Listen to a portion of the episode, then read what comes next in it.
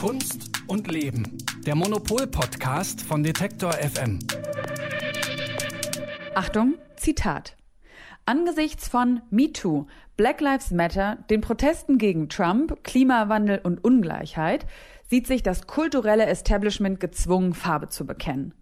Große Museen werden plötzlich woke, fangen an, ihre Sammlungen zu dekolonialisieren, nicht-europäische Kunstrichtungen, vergessene marginalisierte Positionen und vor allem Frauen einzubinden. Auch ein bisschen Queerwashing schadet nicht. Das schreibt der Autor Oliver Körner von Gustav in der aktuellen Monopol-Ausgabe. Und mit dieser kleinen Provokation sage ich herzlich willkommen zu einer neuen Folge von Kunst und Leben mit mir, Sarah Steinert. Und besagten Oliver hören Sie später auch noch hier im Podcast. Vielleicht erinnern Sie sich auch an ihn. Äh, wir hatten ihn hier schon mal im Podcast zu Gast. Ähm, da hat er uns von seiner Idee der Kunst als Commons erzählt. Und was es jetzt aber mit diesem Queerwashing auf sich hat, darüber spreche ich eben mit ihm in dieser Folge und begrüße jetzt aber erstmal die Chefredakteurin vom Monopol Magazin Elke Buhr. Hallo Elke. Hallo. Wir starten gleich in diesen Podcast. Vorher ein kurzer Hinweis unseres Werbepartners. Bald ist es wieder soweit. Die Art Düsseldorf öffnet vom 12. bis zum 14. April ihre Tore auf dem Areal Böhler. Mit dabei sind 105 Galerien, die eine Mischung aus aufstrebenden Talenten und etablierten Künstlern präsentieren. Die Messe untermauert ihren Anspruch an Diskursivität, Innovation und das Aufgreifen aktueller Themen durch ihren kuratorischen Ansatz und die gezielte Gestaltung ihrer Sektionen und Fokusthemen. Ihre Themensetzung und das Rahmenprogramm tragen dazu bei, dass die Messe auch weiterhin ein Ort des Austausches, der Debatte und des Kunsterlebens bleibt. Die Fokusthemen 2024 sind Photography und Identity, Retromania und Future Bodies. Unter dem Projekt Change Presented by E.ON werden in Kooperation mit der E.ON Stiftung Arbeiten zum Thema Transformation und Nachhaltigkeit ausgestellt. Für alle, die es gar nicht mehr erwarten können, öffnet die Art Düsseldorf schon zur Preview am 11. April ihre Tore. Mehr Informationen gibt es unter art-dus.de und in den Show Notes. Auf eurem Titel ist ja dieses Mal Andy Warhol drauf. Und um Andy Warhol geht es auch bei uns hier im Podcast. Und ich fand das Bild auf den ersten Blick ungewöhnlich, zumindest nicht so das typische Andy Warhol-Bild. Das wären natürlich seine knallbunten Prints, die Tomatendosen oder sowas, sondern wirklich ein Porträt von ihm und eben auch so, so in so einem leicht androgynen Look mit blonder Perücke, geschminkten Augen und Lippen, Hemd und Krawatte und äh, dann auch noch in schwarz-weiß. Warum habt ihr dieses Bild Bild ausgewählt und nicht eins, wo man ihn sofort drauf erkennt. Naja, da ist Andy Warhol halt in Drag und ähm, ich glaube, so ungewöhnlich ist es aber nicht. Also ich kannte vorher auch schon einige Polaroids, die er selbst äh, gemacht hat, also selbst Selbstbildnisse sozusagen von Polaroids, wo er auch Perücke, verschiedene Perücken trägt und auch mal als Frau auftritt. Und ähm, also, dass Andy Warhol schwul war, das ist ja bekannt. Also es ist jetzt nicht so, dass wir das jetzt hier irgendwie enthüllen. Aber auf der anderen Seite ähm, hat Andy äh, so in der äh, in der öffentlichen Wahrnehmung oder auch in den ganzen Erzählungen über Andy wird eigentlich selten von äh, also wird eigentlich wird er eigentlich wird eigentlich immer so getan, als wäre er so ein Mönch gewesen. Also so ein asexuelles mhm. Wesen, das sich eigentlich also klar, er war schwul, aber äh, Sex war jetzt irgendwie also Andy Warhol und Sex irgendwie das das wird irgendwie nicht so verbunden. Und jetzt gibt's halt eine neue ähm, Biografie zu Warhol, eine sehr groß angelegte Biografie, die jetzt diese ganzen ähm, persönlichen, auch seine Liebesgeschichten, auch seine Sexgeschichten sehr ausführlich praktisch nachreicht. Und mhm. ähm, es gibt halt die Frage eigentlich, die an, auch an sein Werk gestellt wird, ähm, wie, wie, was ist denn jetzt eigentlich mit seiner sexuellen Identität? Inwieweit ist die für sein Werk interessant und inwieweit ist auch Andy Warhols Werk wiederum für so eine queere Kunst von heute interessant? Und das ist das auch, äh, worum sich halt diese Biografie teilweise dreht. Das ist das, worum sich die große Ausstellung im Museum Ludwig, die ja hoffentlich im Dezember mhm. eröffnen soll, ähm, äh, dreht und äh, wo sich auch Olli für interessiert hat in seinem Beitrag für unser Heft. Genau, also das scheint so ein bisschen der Ausgangspunkt gewesen zu sein, ja auch für sein, genau, für sein, für sein kleines kritisches Pamphlet, was er da geschrieben hat.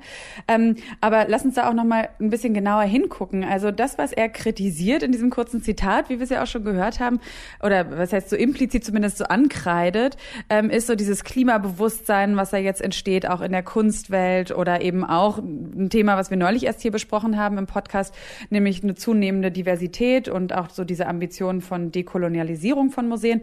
Das ist ja per se überhaupt nichts Schlechtes. Also warum kreidet er das so an? Was, was, was hat er für ein Problem damit?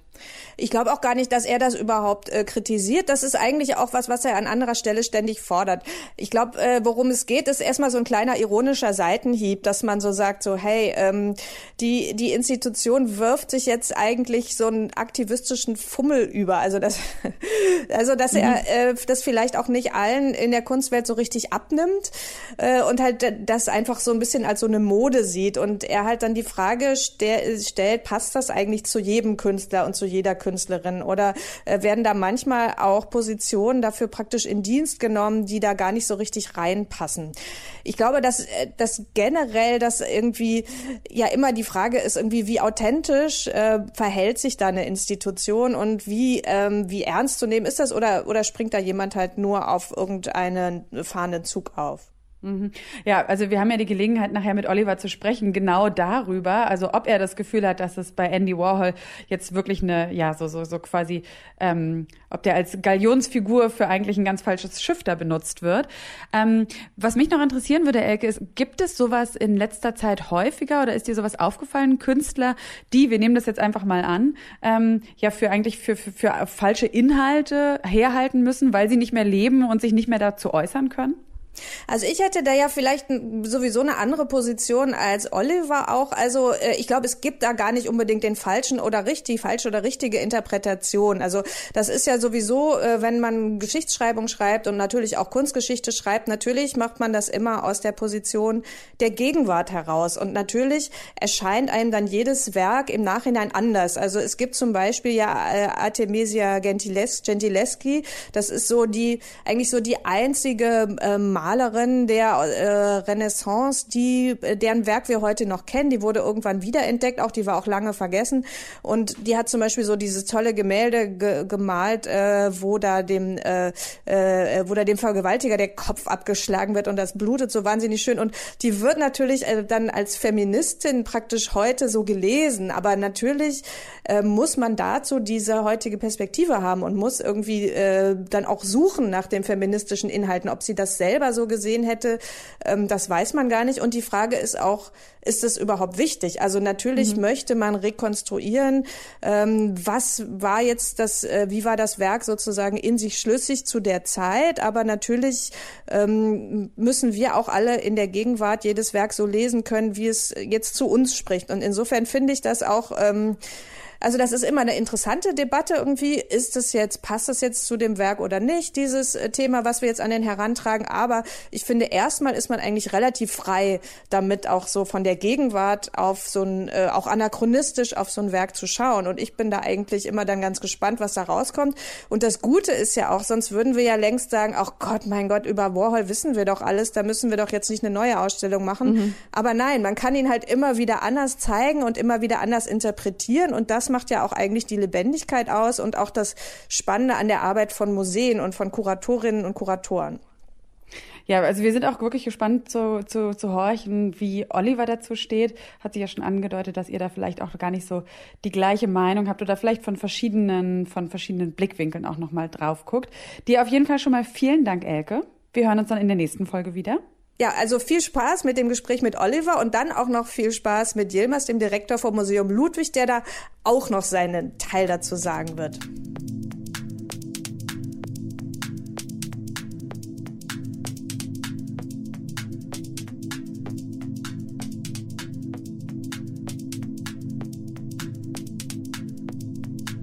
Eingangs habe ich ja schon aus seinem Text zitiert, der übrigens auch mit einem Zitat beginnt. Von daher ist es doppelt passend.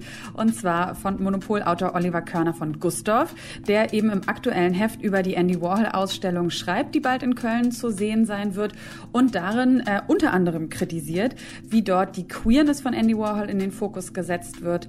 Was, ähm, ja, darüber sprechen wir jetzt, wahrscheinlich eine, eine vielleicht nicht Geringschätzung, aber zumindest eine Unterschätzung seines Gesamtwerkes oder vielleicht vielleicht auch seine Absicht ist. Und wie genau ähm, er das meint und wie das Ganze zu verstehen ist, das bespreche ich jetzt mit ihm. Hallo Oliver, schön, dass du wieder da bist im Podcast. Hallo Sarah. Also ich habe deinen Text gelesen und habe mich so richtig doll gefreut, dass wir darüber äh, jetzt sprechen können und habe auch wieder ehrlich gesagt für mich gemerkt, wie dankbar ich für diese Arbeit bin, ne, weil man ständig in so ähm, Lebenswelten eintaucht. Und bei Andy Warhol ist es ja auch eine wirklich sehr, sehr reiche Lebenswelt, in die man da eintaucht. Und, ähm, und du hast, finde ich, in dem Text so viele verschiedene Aspekte benannt, ähm, die so, so, die so, die so, so, so tiefer darüber nachdenken lassen, ja, über so dieses Menschenleben Andy Warhol, aber eben auch das, was er so bezweckt, wie er gearbeitet hat und was auch von ihm bleibt.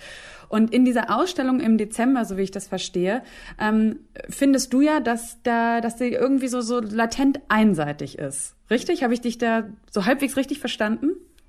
Äh, naja, also das ist auf jeden Fall eine tolle Ausstellung, die will ich auch überhaupt nicht kritisieren. Und es ist auch klar, dass Andy Warhol ein schwuler oder queerer Künstler war und dass das interessant ist für sein Werk. Es geht eigentlich um was anderes. Und zwar war diese Ausstellung ja schon in der Tate in London zu sehen. Und es gibt ein großes Buch, ist jetzt rausgekommen, mhm. also eine Biografie, die auch ganz wichtig ist, von Blake Gopnik. Die ist so im Frühjahr rausgekommen und die wurde lang erwartet und die ist eigentlich wie so eine, also der Autor ist in die ins äh, in die Zeitkapseln von Andy Warhol äh, gegangen. Also Andy Warhol hat solche Pakete gemacht, wo der alles reingeschmissen hat, Rechnungen und ähm, seine Perücken, alles Mögliche. Und diese, der bislang war der Zugang zu diesen Kapseln für niemanden möglich, also in der ganzen kompletten Fülle. Mhm. Und Gopnik ist im, in Pittsburgh ins Warhol Museum gegangen, hat das aufgemacht und hat jahrelang recherchiert und dann eine Biografie jetzt herausgebracht, die unglaublich detailreich mhm. ist. Also die hat 900 Seiten. Und, und ich glaube noch mal so viele ähm, Fußnoten, ne? Das ist doch genau. Die Fußnoten konnte er gar nicht da reinpacken, weil die noch mal ein Buch mhm. ergeben hätten. Also es ist total, man nennt das forensische Biografie, also wie so CSI Andy Warhol hat er alles rausgefunden, was der Mann, also wo der Kaffee getrunken hat 1951. Mhm. Und er hat sich dabei sehr auf die Identität von Warhol mhm. ähm, konzentriert. Also das Buch erzählt jetzt keine neue Sicht auf die Kunst wirklich, hat keine größere, soll man sagen, Theorie zu ihm, mhm. sondern sie versucht die Person nahe zu bringen. Und sein Hauptargument, was er gebracht hat, äh, neben vielen anderen Dingen, die auch interessant sind, die er herausgefunden hat, war, dass man Warhol bis jetzt immer sieht wie so einen keuschen, unsexuellen Pop-Papst, der nie eine Beziehung hatte und nie irgendwie Nähe empfinden konnte. Und er hat äh, natürlich aufgrund dieser ähm, von Interviews und auch dieser Kisten minutiös rausgefunden, mit wem der im Bett war mhm. und äh, dass er auch Freunde hatte und äh, dass er halt wie normal, also das heißt wie normal, aber es ist schon normal, aber dass er halt ein Sexualleben hatte. Das ist aber eine Erkenntnis, die ich jetzt nicht so wichtig finde für die Arbeit von Warhol. Und ähm, es gibt auch noch was anderes. Ähm, wir leben ja in so einer Identitätskriegszeit gerade im Moment. Also es geht ja sehr oft darum, bin ich jetzt äh, Republikaner oder Demokrat, bin ich schwul, bin ich ähm, nationalistisch, bin ich schwarz, bin ich weiß. Das merkt man ja in unserer Kultur, dass das auch sehr heftig diskutiert wird.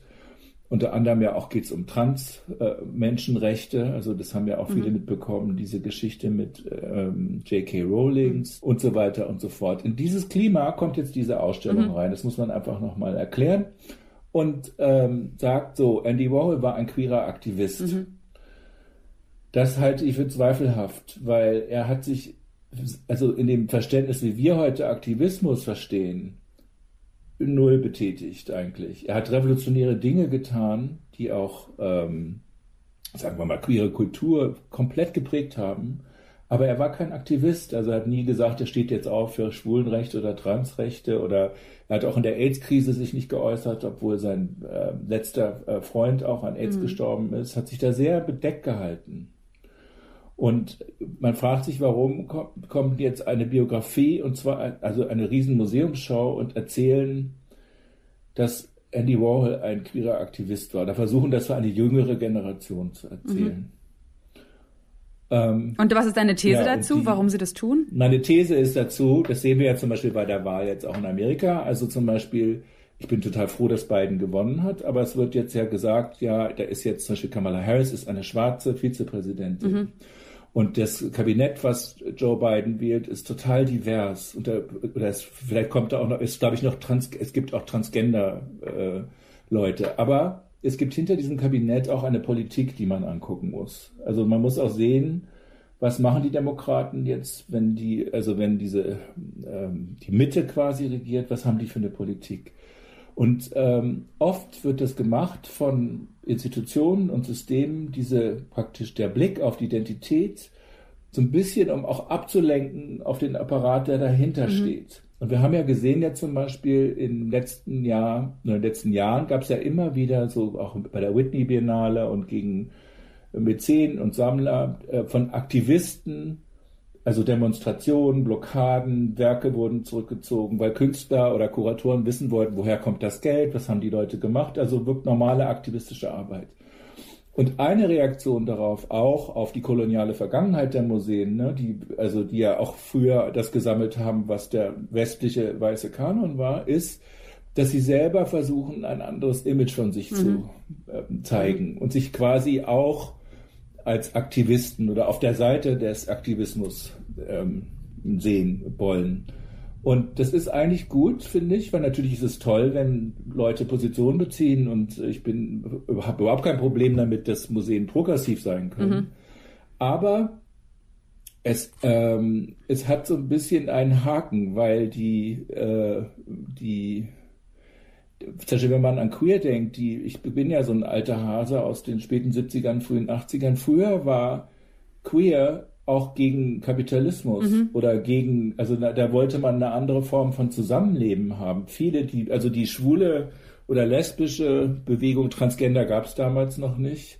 Die war sehr geknüpft an auch politische Forderungen, die sich nicht nur um dieses Geschlecht drehten oder um wer mit wem schläft oder wie, auf welche Toilette man geht, sondern das sollte eigentlich die Gesellschaft verändern. Mhm. Also es gibt ja diesen Rosa von Braunheim-Film, nicht der homosexuell ist pervers, sondern die Gesellschaft, ah, ja. in der er mhm. lebt. Da sieht man schon, wie das diskutiert wird. Da geht es um Kapitalismus. Ja. Interessant ah, im Hinblick mhm. auf Warhol ist auch, dass sein Werk wurde in den 80ern auch im Hinblick auf Sozialismus angeguckt. Ne? Der, weil Warhol ist ja ein Mensch, der gesagt hat, alle sollen gleich sein, alle sollen das gleiche essen, Coca-Cola trinken. Mhm ähm, jeder ist ein Star für 15 Minuten. Der hat ja diese Idee der Gleichheit sehr in den Vordergrund mhm. gestellt. Und auch in seinem Werk hat er gesagt, alles ist gleich gut, alles ist gleich schlecht. Das wurde in den, von den 60ern an bis in die 80er auch so von vielen linken Kritikern auch untersucht. Ist er jetzt der Superkapitalist?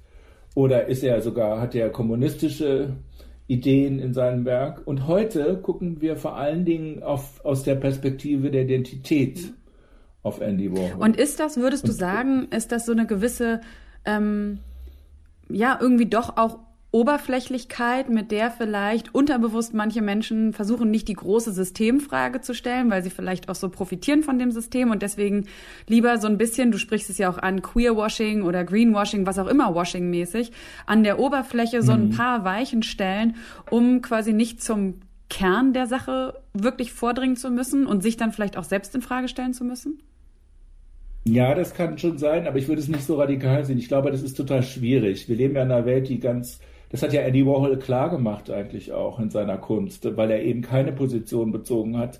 Er hat ja diese Idee der totalen Vermarktung neben die Idee der totalen Gleichheit ja. gestellt und immer da war immer so ein Moment, wo man sagte, ja, warum kann eigentlich eine Transgenderfrau nicht ein Hollywood-Star sein? Oder wieso können nicht alle gleich sein? Ja. Das war ja in dies, ist ja in diesem Werk drin. Gleichzeitig hat er Diktatoren äh, gemalt und hofiert, also Imelda Marcus oder den Schah von Persien. Und äh, diese Kippe ist eigentlich gerade das Interessante. Und ich glaube, dass ähm, nicht, dass jetzt Leute sagen, ja, jetzt machen wir mal eine Ausstellung über Andy Warhol als Aktivisten, um unsere eigenen Schandtaten zu verschleiern. Ich glaube, es fällt schwer, sich selber anzugucken. Mhm. Also aus einer Position auch zu Ausstellungen zu machen oder überhaupt zu leben, wo man sagt, ich, das sind Widersprüche. Also ich bin zum Beispiel aktivistisch und ich bin Museum oder ich bin ein reicher Mäzen und möchte aber was für die Ozeane tun oder für Black Lives Matter. das sind widersprüchliche Welten. Oft ist es das Ökonomische auf der einen Seite, also Museen arbeiten mit sehr konservativen Förderern zusammen oder vertreten das System, was ja auch von Aktivisten attackiert wird, aber wollen, Kuratoren sind progressiv, wollen Veränderungen tatsächlich. Mhm. Man kann jetzt nicht sagen, das ist jetzt eine große Fake-Show, mhm. aber mit diesem Konflikt müssen die sich auseinandersetzen und das ist das Spannende an Andy Warhol auch, dass er das im Grunde genommen schon sichtbar gemacht hat in den 60ern und 70ern und 80ern. Mhm. Und interessanterweise ist jetzt in, in Köln oder auch bei der Tate wird nicht so ein richtiger Zusammenhang hergestellt zwischen zum Beispiel seiner, seiner seinem Spätwerk mit diesen, äh, mit diesem äh, Porträts von den reichen Leuten oder den Berühmtheiten oder mit nicht zur Ökonomie, sondern es wird sich ein bisschen sehr auf dieses äh, Gender und äh, Trans äh, fokussiert, mhm. was eben auch historisch kann man das nachweisen, dass er jetzt nicht so wirklich aktivistisch war. Mhm. Interessant wäre die Frage, wie würde man Andy Wall heute sehen? Und ähm, zum Beispiel denke ich, dass die Frau, die ihn angeschossen mhm. hat, Valerie, Valerie Solanas, die war wirklich eine Aktivistin. Mhm. Und zwar war die das, was man heute eine radikale Feministin nennen würde. Mhm. Die hat auch ein Manifest geschrieben, Scum hieß das, zur äh, Gesellschaft zur Vernichtung der Männer. Und ähm, das wird heute auch noch gelesen und diskutiert, dieses Manifest. Also die ist in der Geschichte so, äh, die hatte auch schwere psychische Probleme. Natürlich ist das total schrecklich, dass sie den Andy Warhol angeschossen hat. Aber sie hatte nicht nur psychologische, äh, psychische Probleme und war nicht nur eine Pennerin, sondern sie war Aktivistin. Und Warhol würde man aus unserem heutigen politischen Klima sehen, wie so einen Scheißliberalen. Der hat nämlich, äh, also als Aktivisten würden Warhol gar nicht mögen, weil der hat kurz, äh, bevor er angeschossen wurde von Valerie Solanas, einen Film gemacht, Woman in Revolt, wo er sich quasi mit, äh, mit äh, Transgender-Leuten so eine Art Parodie auf, Fem auf den Feminismus gemacht mhm. hat. Also die saßen dann so der hat auch oft in den späteren Filmen, die er gar nicht selber gedreht hat, kommt auch vor, dass dann reiche Leute, also reiche Adlige in Italien, bei Dracula wollen die dann Marxistinnen werden und so. Der hat das gar nicht, also das ist in der Rezeption, ähm, der hat das, der hat das sehr zynisch, zynisch würde man sagen, oder ironisch angeguckt. Und heute, aus einer heutigen aktivistischen Sicht würden Leute sagen, der ist jetzt, der ist, gehört zum Establishment und macht sich lustig vielleicht sogar. Der würde sehr, mhm auch von diesen identitätspolitischen Leuten sehr angegriffen hm, werden. Aber was glaubst du, wie hat er sich selbst verstanden? Das kann man doch nicht sagen. Der ist tolle. Ern Warhol ist ja auch trotz dieser 900 Seiten Biografie ist der nicht zu entschlüsseln. Ich denke, dass der auf jeden Fall äh, schon sich als Kapitalist verstanden hat. Ich glaube, dass er, was ähm, auch ganz interessant ist, Warhol war hoch gebildet. Mhm. Also der ist, weist auch der Blake Gopnik in seiner Biografie nach. Der ist in den 40ern und 50ern ähm, äh, zu wirklich anspruchsvollen Ausstellungen gegangen. Der ist in die Oper gegangen später. Der war mit, äh, mit äh, Rauschenberg und Cage und allen möglichen Leuten mhm. in Kontakt.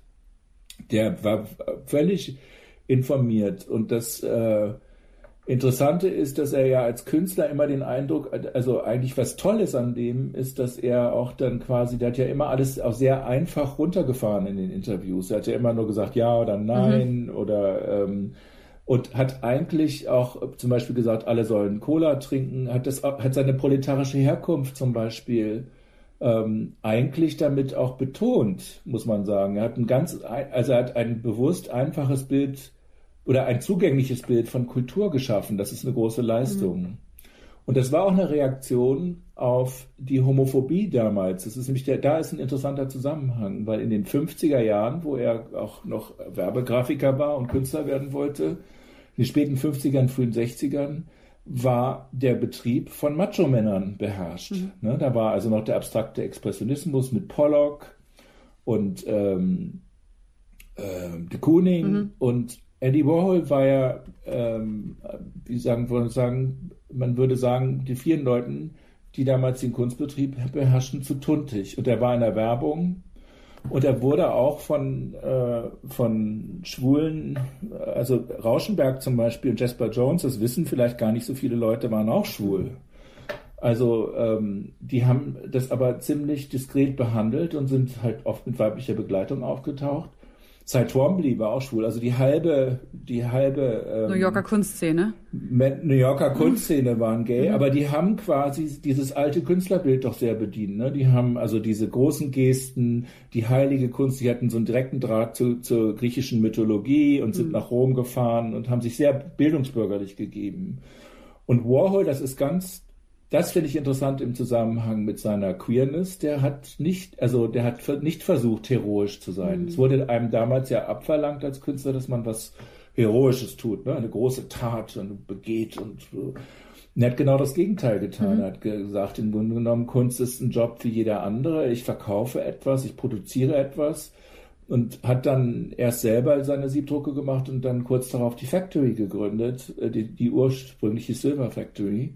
Und ähm, das ist auch eine Reaktion, also quasi, das hat er ja sein ganzes Leben gemacht, das, was man als nachteilig, wie andere einen nachteilig sehen, also schlechte Haut oder keine Haare, hat er immer hervorgehoben. Mhm. Er hat sich ja auch zum Beispiel künstlich alt gemacht, ne? der sah mit, drei, mit 35 aus, wie hatte er schon graue Haare. Und der hat sich ja alterslos gemacht quasi und hat alles, was man nicht tut, eigentlich gemacht. Also er hat zum Beispiel seine Filme, die auch in Köln zu sehen sind und mhm. seine Fernsehshows, die haben auch mit diesem Starsystem radikal gebrochen. Also aber und genau und was hat, aber was steckt mhm. dahinter, frage ich mich. Ist das ähm, für mich klingt das auch ein bisschen so einfach wie wie so eigentlich auch die mh, hm, vielleicht die Ambivalenz oder die Widersprüchlichkeit des Lebens zu leben, ähm, zu leben, dass man zum Beispiel Einfach so quasi so, so, so ist, wie man ist, das auch zu zeigen, zu zeigen, dass man kommerziell irgendwie erfolgreich sein kann, obwohl man eigentlich nicht die Muster, die so die die kommerziellen Muster bedient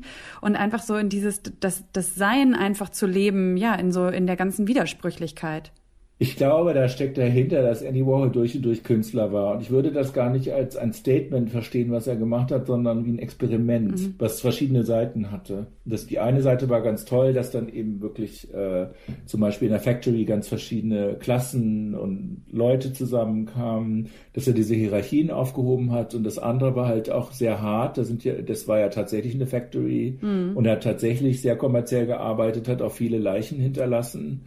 Das versucht ja dieses Buch von Black Gopnik so ein bisschen abzumildern. Also der versucht ihn ja als guten Menschen darzustellen. Und genau das ist ja das Problem dieser, also dieser Ausstellung des Buches, dass man das gar nicht muss. Und das hat Warhol uns ja beigebracht. Das heißt, er hat uns eigentlich gezeigt, dass wir mit versuchen müssen, diese Widersprüche zu akzeptieren und mit denen zu leben. Ja. Das sieht man also auch an diesen Siebdrucken an den frühen, der hat ja eigentlich eine Atmosphäre geschaffen, wo man sich das fast meditativ angucken kann, wie Leute aus dem Fenster springen, also ja.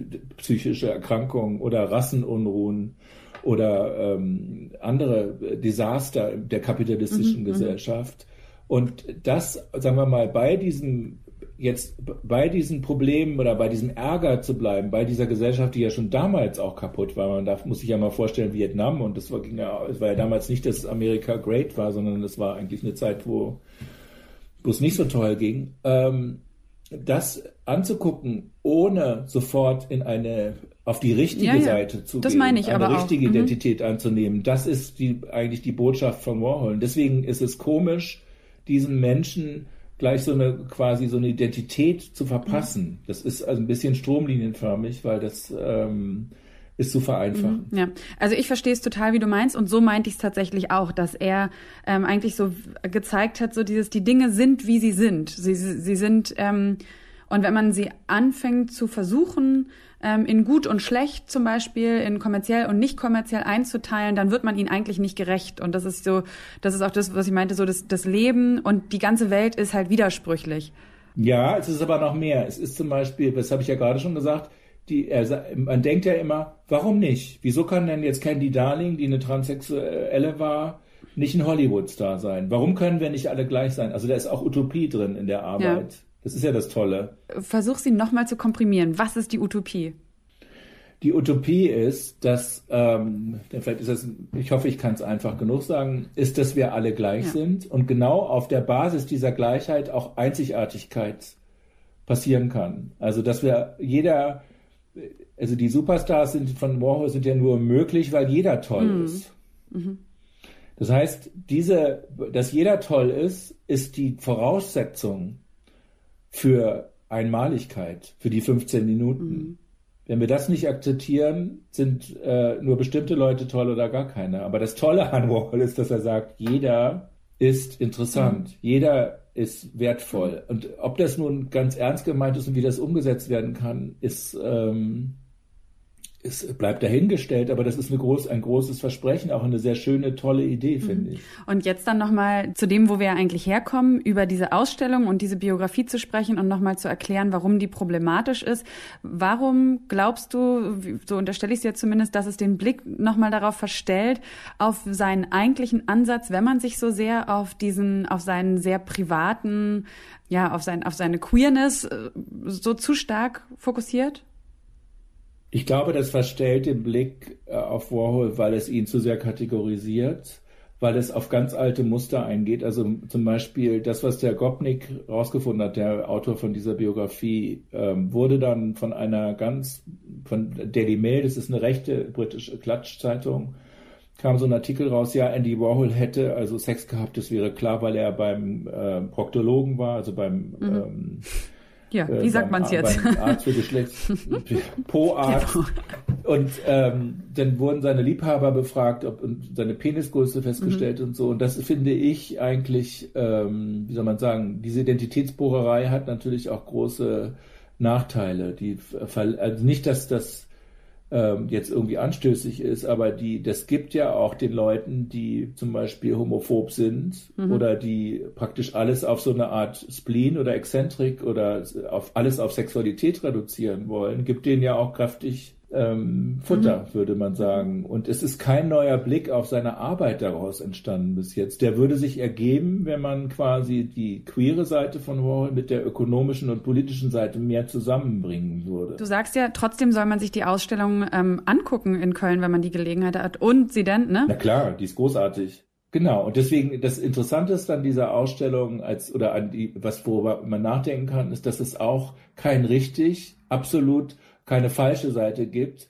und keine, ähm, keine einfachen Lösungen. Deswegen ist das auch wichtig, dass wir versuchen, komplexere, paradoxe oder widersprüchlichere Stories auch zu erzählen. Und uns die, die Tendenz ist so groß gerade, dass man sagt, oh, das ist so kompliziert mit Corona und mit, äh, mit äh, totalitären Tendenzen und AfD und wir wollen jetzt mal einfache Lösungen haben und wir müssen jetzt Kategorien finden und genau davor sollte man sich hüten, finde ich. Vielen Dank, Oliver. Und jetzt bin ich gespannt zu hören, was Yilmaz Givior, der Direktor des Museum Ludwig in Köln, darüber denkt. Denn der hat die Ausstellung ja schließlich aufs Programm gesetzt. Und so das Universum will, ist diese Ausstellung Andy Warhol Now dort also auch ab dem 12. Dezember zu sehen.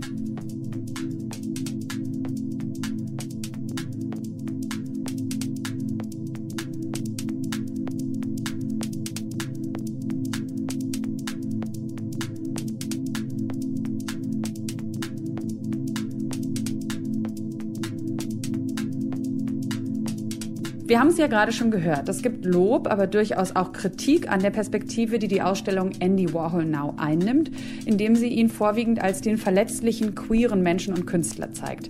Und genau darüber spreche ich jetzt mit jemandem, der diese Ausstellung zumindest nach Deutschland geholt hat, nämlich in das Museum Ludwig in Köln. Und das ist Yilmaz Givior, der Direktor des Museums. Hallo Yilmaz. Hallo.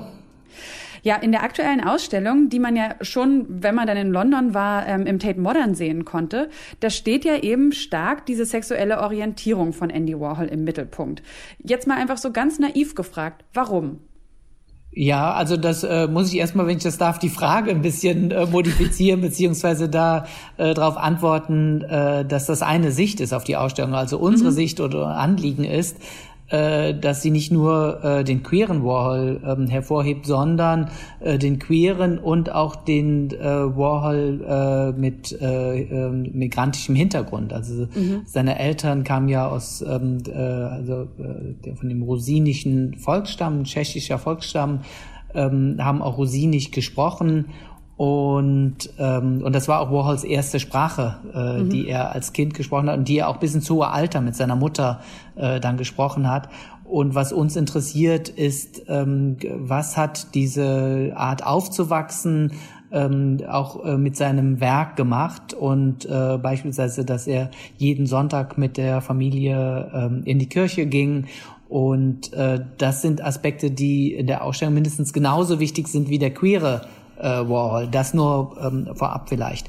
Warum wir ähm, diese beiden Aspekte ähm, beleuchten, ähm, wir haben das ja gemeinsam mit der äh, äh Tate Modern in äh, London konzipiert und wir haben uns gefragt, was macht Warhol eigentlich heute besonders interessant, mhm. abgesehen davon, dass das wunderbare, wirklich sehr beeindruckende auch formal ästhetisch äh, sehr überzeugende Arbeiten sind. Was darüber hinaus macht ihn inhaltlich interessant. Und wir fanden äh, gerade in unseren aktuellen Diskussionen, wo es viel auch um Identitätspolitik geht, wo es um auch ähm, sexuelle Verortung äh, von Menschen geht, von auch äh, kultureller Verortung, dass das ein Aspekt ist, der bisher im Werk von Warhol äh, noch nicht so fokussiert wurde, mhm. ähm, vor allen Dingen in einer groß angelegten Überblicksausstellung, die die Ausstellung im Museum mhm. Ludwig ist. Ähm, deshalb haben wir uns auf diese beiden Themen konzentriert, weil sie so aktuell sind. Und steht das jetzt aber dann im Widerspruch dazu, wie sich Andy Warhol selbst verstanden hat? Dass er also zum Beispiel ja diese Aspekte eigentlich nicht so wirklich in den Vordergrund zu Lebzeiten gestellt hat und auch in seiner Arbeit gar nicht so stark thematisiert hat? Also Herkunft und sexuelle Orientierung? Kommen Sie in die Ausstellung, dann werden Sie sehen, äh, dass das anders ist. Also mhm. ähm, äh, wir äh, zitieren beispielsweise, er hat ein, äh, ein legendäres Interview äh, geführt, da hat er gesagt, äh, die, das hat er damit angefangen gesagt, ähm, eigentlich sollte das Interview nur über meine Homosexualität gehen. Und wenn Sie die Arbeiten sehen, wir zeigen die frühen aus den 1950er Jahren Zeichnungen, äh, die sind ähm, sehr äh, schwul, kann man sagen. Die sind mhm. also die, das sind ein, ein Begehren, äh, was diese Zeit, Zeichnungen äh, vermitteln. Wie gesagt, sehr früher aus den 1950er Jahren. Wir zeigen aber auch spätere Arbeiten, äh, Männer Torsi, wir zeigen Plattencover zu Querel. Ähm, also das äh, Queere zieht sich durch sein äh, gesamtes Werk und er hat mhm. es auch nicht ähm, überhaupt nicht verleugnet. Äh, wie gesagt, im Gegenteil, er ähm, äh, er war allerdings auch, und das, äh, das behaupten wir auch nicht, also er war auch kein ähm, äh, schwulen Aktivist. Mhm. Also er hat sich nicht wirklich direkt politisch für oder gesellschaftlich für die Rechte von Schwulen und Lesben eingesetzt. Mhm. Aber im Werk und in der Person äh, war das sehr äh, deutlich oder ist das nach wie vor sehr deutlich zu sehen. Hm. Und welche, das hast du vielleicht schon kurz gesagt, aber je tiefer man eintaucht, desto mehr muss man dann, finde ich, auch manche Gedanken nochmal ähm, noch mal vielleicht auch fixer machen. Inwiefern ähm, hat das jetzt seine Arbeit auch, also inwiefern ist das wichtig, um das Werk Andy Warhol zu verstehen und zwar nicht nur im Kontext heute, wie er verstanden werden würde, sondern auch so, so zu, zu seinen Lebzeiten. Also nochmal, warum ist dieser Aspekt, diese beiden Aspekte so wichtig, um ihn zu greifen? Wie gesagt, das sind zwei Aspekte. Warhol ist natürlich viel komplexer und das wird man auch in der Ausstellung sehen. Aber diese ähm, Aspekte sind äh, wichtig, weil keine Kunst im luftleeren Raum entsteht. Mhm. Also jede äh, künstlerische Produktion hat auch mit der Person natürlich zu tun, die dieses Werk, dieses Bild malt, diese Zeichnung anfertigt. Und das sieht man in der Ausstellung auch. Also man sieht einmal ikonografisch, ähm, äh, ist es von Bedeutung. Und auch ähm, gesellschaftlich finde ich es interessant, auch wenn es nicht intendiert ist, so hat das Werk von Warhol in seiner Zeit schon einen sehr starken emanzipatorischen Charakter. Beispielsweise, dass er durch das Interviewmagazin oder durch die TV-Produktion, die wir zeigen, ähm, Personen äh, eine Stimme und ein Bild gegeben hat, ähm, die sonst marginalisiert wurden. Also äh, äh, Drag Queens beispielsweise afroamerikanische oder Latinx äh, äh, äh, Drag Queens, die er porträtiert hat, äh, die ähm, äh, explizit äh, schwule und auch als solches ähm, festgelegte Persönlichkeiten, die er auf dem Cover äh, des Interviewmagazins äh, abgelichtet hat und so weiter und so fort. Also das ähm, hat, das ist wichtig, weil es für das Werk wichtig ist, einmal um es zu verstehen und auch um es gesellschaftlich einbetten zu können. Beispielsweise die frühen Zeichnungen zeigen wir äh, in einem äh, Raum, also es sind sehr viele äh, unglaublich schöne äh, Zeichnungen, die haben für heute, für uns heute etwas relativ Selbstverständliches, weil wir mhm. mit solchen Bildern, ähm, die viel gewohnter sind. Mhm, in den 1950er Jahren, wir zeigen auch einen Artikel aus dem Live-Magazin, äh, der ähm, einen Bericht darüber, wie ähm, Homosexualität äh, scheinbar selbstverständlich in der Kunstwelt der 1900 oder Kulturwelt der 1950er Jahre ist.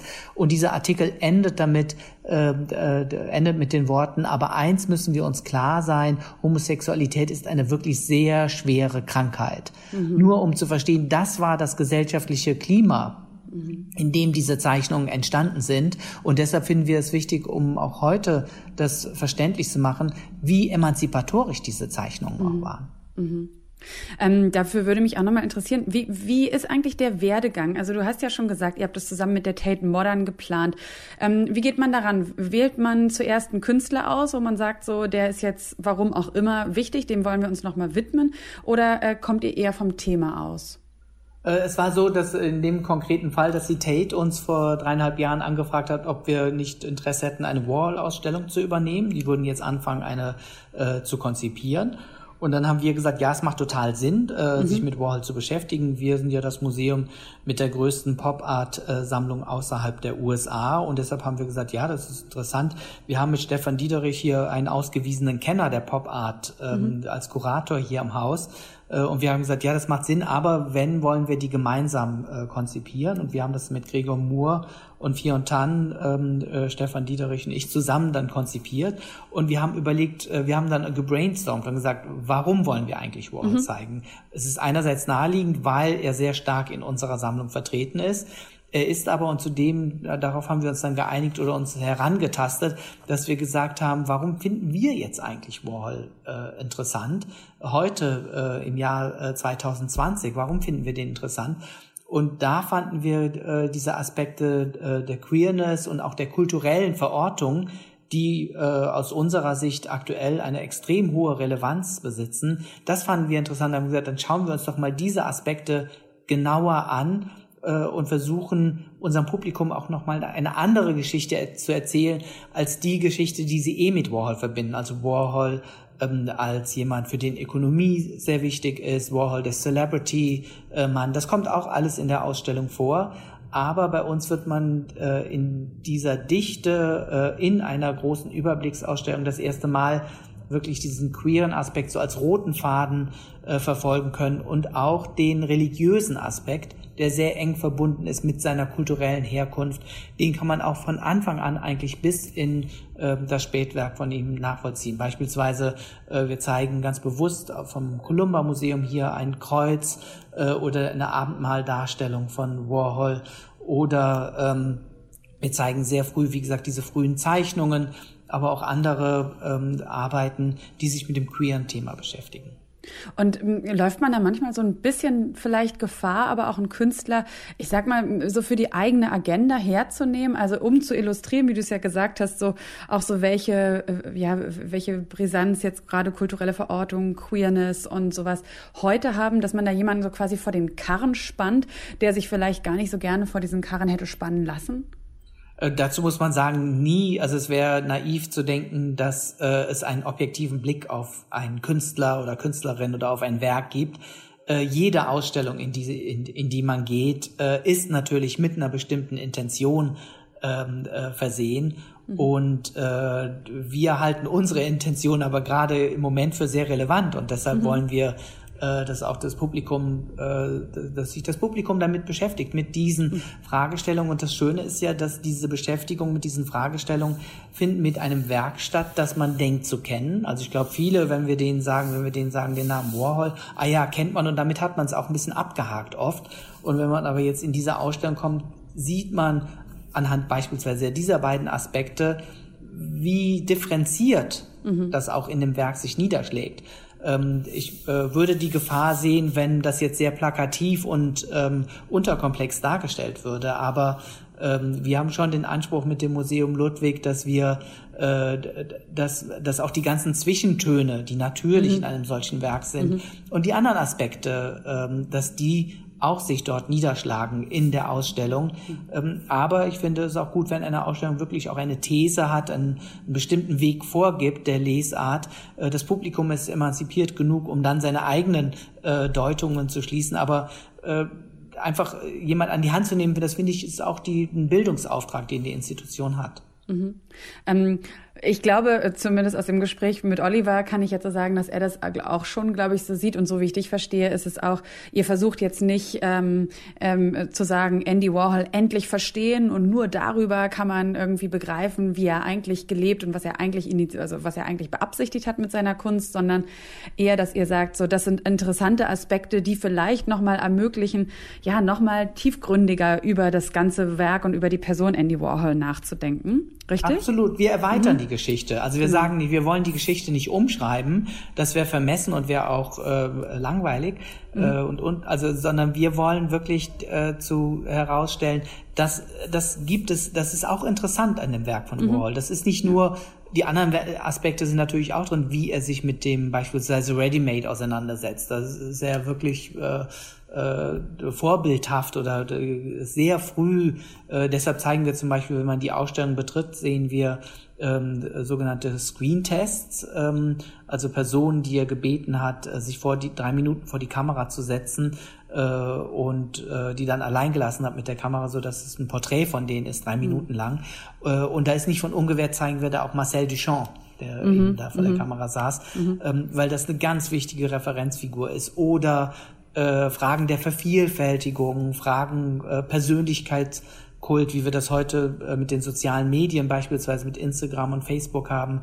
All das ist natürlich auch in diesem Werk und man sieht mhm. das als aufmerksamer Besucher oder Besucherin, sieht man auch diese Aspekte, aber indem wir bestimmte Aspekte im Werk betonen, äh, lenken wir die Besucher auch ein mhm. wenig.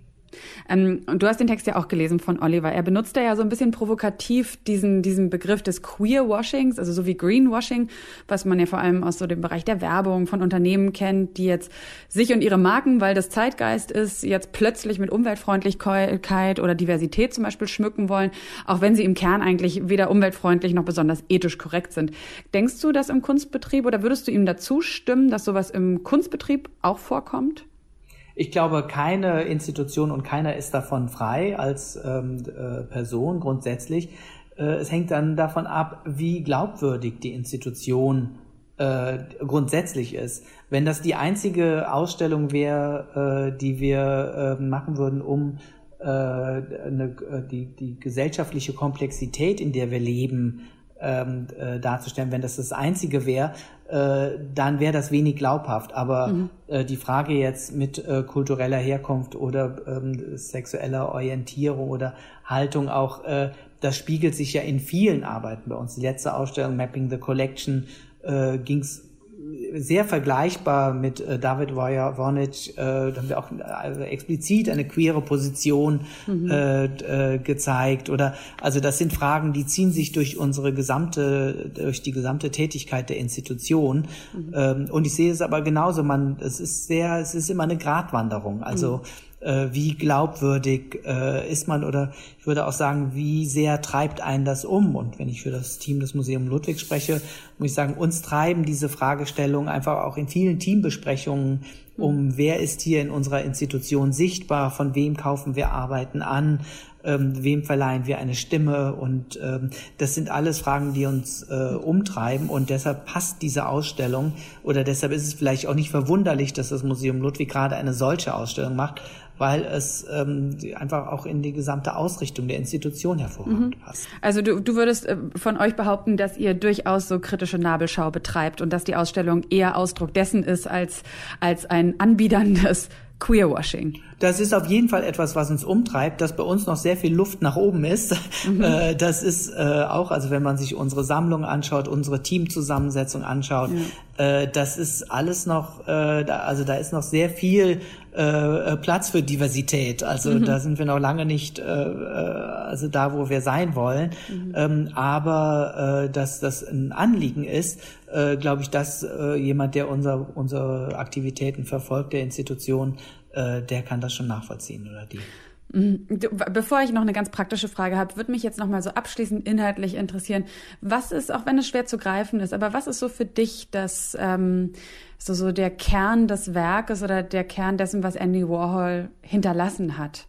Für mich ist das besonders äh, Schöne an dem Werk oder das Interessante, dass es sich einem Kern zu entziehen scheint. Also dass es immer, wenn man glaubt, man greift ihn ähm, und sicherlich greift man ihn auch dann mit verschiedenen Aspekten.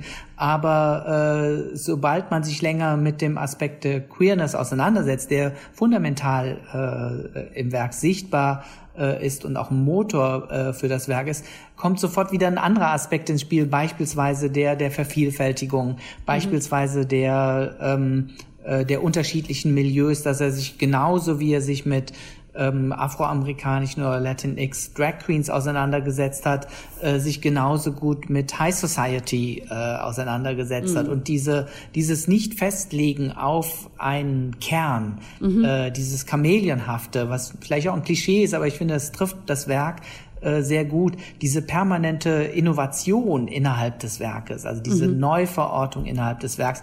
Das finde ich sind die Qualitäten, die auch sich auf kein einziges ähm, Medium festlegt, also die äh, Performance ja sogar gemacht hat, die ähm, also im Werk äh, von Andy Warhol äh, Musik, ähm, äh, Zeitschriften, also Interview, Fernsehbeiträge, Filme, äh, so ein breites Spektrum. Und das ist eigentlich, finde ich, dieses nicht fixierbare, dieses permanente Suchen, äh, das ist eigentlich die Qualität oder das ist das, was mich am Werk von Andy Warhol besonders interessiert. Und dann noch zuletzt jetzt diese ganz praktische Frage, weil wir haben es bisher in der Folge auch erfolgreich vermieden, über Corona zu sprechen. Aber ähm, gerade, ne, du hast es ja auch gesagt, wer dann in die Ausstellung kommt, da fragt man sich natürlich, geplant ist ja für, für den 12. Dezember in Köln zu eröffnen. Sieht es aktuell so aus, als ob ihr das halten könntet? Und ähm, gibt es auch so einen Plan B, falls ihr als Museum doch noch länger geschlossen bleiben müsst? Also wir können es auf jeden Fall halten, so zumindest wie es im Moment aussieht. Die, äh, wir sind ja schon äh, in, den, äh, in der Aufbauphase. Also wir hängen äh, bereits, es sind schon einige Transporte angekommen und weitere werden nächste Woche erwartet. Also das ist von unserer Seite aus, sind wir quasi startklar und mhm. können äh, dann zum angegebenen Termin öffnen. Ob das stattfinden wird, äh, also ob die Museen wieder geöffnet äh, werden, das, äh, das weiß im Moment wirklich keiner äh, eindeutig äh, äh, zu sagen. Für uns, was das Gute ist, wir hätten ja eigentlich äh, Mitte Oktober eröffnet. Wir konnten ja die Ausstellung um zwei Monate verschieben und dementsprechend zwei Monate, sie geht ja bis äh, Mitte April. Äh, das heißt, äh, ich gehe jetzt, ohne da op zu optimistisch sein zu wollen, auf jeden Fall davon aus, dass die Ausstellung mehrere Monate zu sehen sein wird. Okay, und wann der genaue Start ist, das wird man sehen, aber äh, es läuft ja auch nicht weg, könnte man jetzt irgendwie so ein bisschen lapidar sagen. Und ich glaube, alle, die jetzt zugehört haben, inklusive mir selbst, freuen sich auf jeden Fall total darauf, wenn sich die Gelegenheit denn bieten sollte, vielleicht schon im Dezember dann vorbeizukommen im Museum Ludwig in Köln. Und ich danke dir ganz herzlich, Yilmaz, dir als Direktor des Museums für das Gespräch. Gerne. Ja, und Ihnen danke ich ganz herzlich fürs Zuhören. Wir sind schon wieder am Ende dieser Folge von Kunst und Leben angekommen. Und wenn Sie jetzt Lust haben, dann nochmal tiefer einzusteigen, dann gibt's natürlich wie immer Futter. Ähm, ich kann Ihnen zum einen empfehlen, dass Sie den Text von Oliver Körner von Gustorf in der aktuellen Monopolausgabe sich nochmal zu Gemüte führen. Am besten mit, äh, mit etwas Zeit und genügend geistiger Kapazität. Und außerdem können Sie im aktuellen Heft auch ähm, einen Blick werfen auf viele Teile teilweise auch noch ganz unbekannte Werke von Andy Warhol. Und wenn Sie sich einrichten können, dann schauen Sie natürlich auch mal in Köln vorbei. Und ansonsten freuen wir uns auch immer, wenn Sie uns zu diesem Podcast Rückmeldung geben, gerne per Mail an monopol.detektor.fm oder Sie lassen uns eine Bewertung in Ihrer Podcast-App da und oder empfehlen uns Ihren Freunden weiter, wenn Sie mögen. Und damit ja, nochmal herzlichen Dank fürs Zuhören. Ich bin Sarah Steinert. Die Redaktion für diesen Podcast hatte meine Kollegin Eva Moorlang. Und ich freue mich, wenn wir uns in einem Monat an dieser Stelle dann wiederhören. Und bis dahin machen Sie es gut.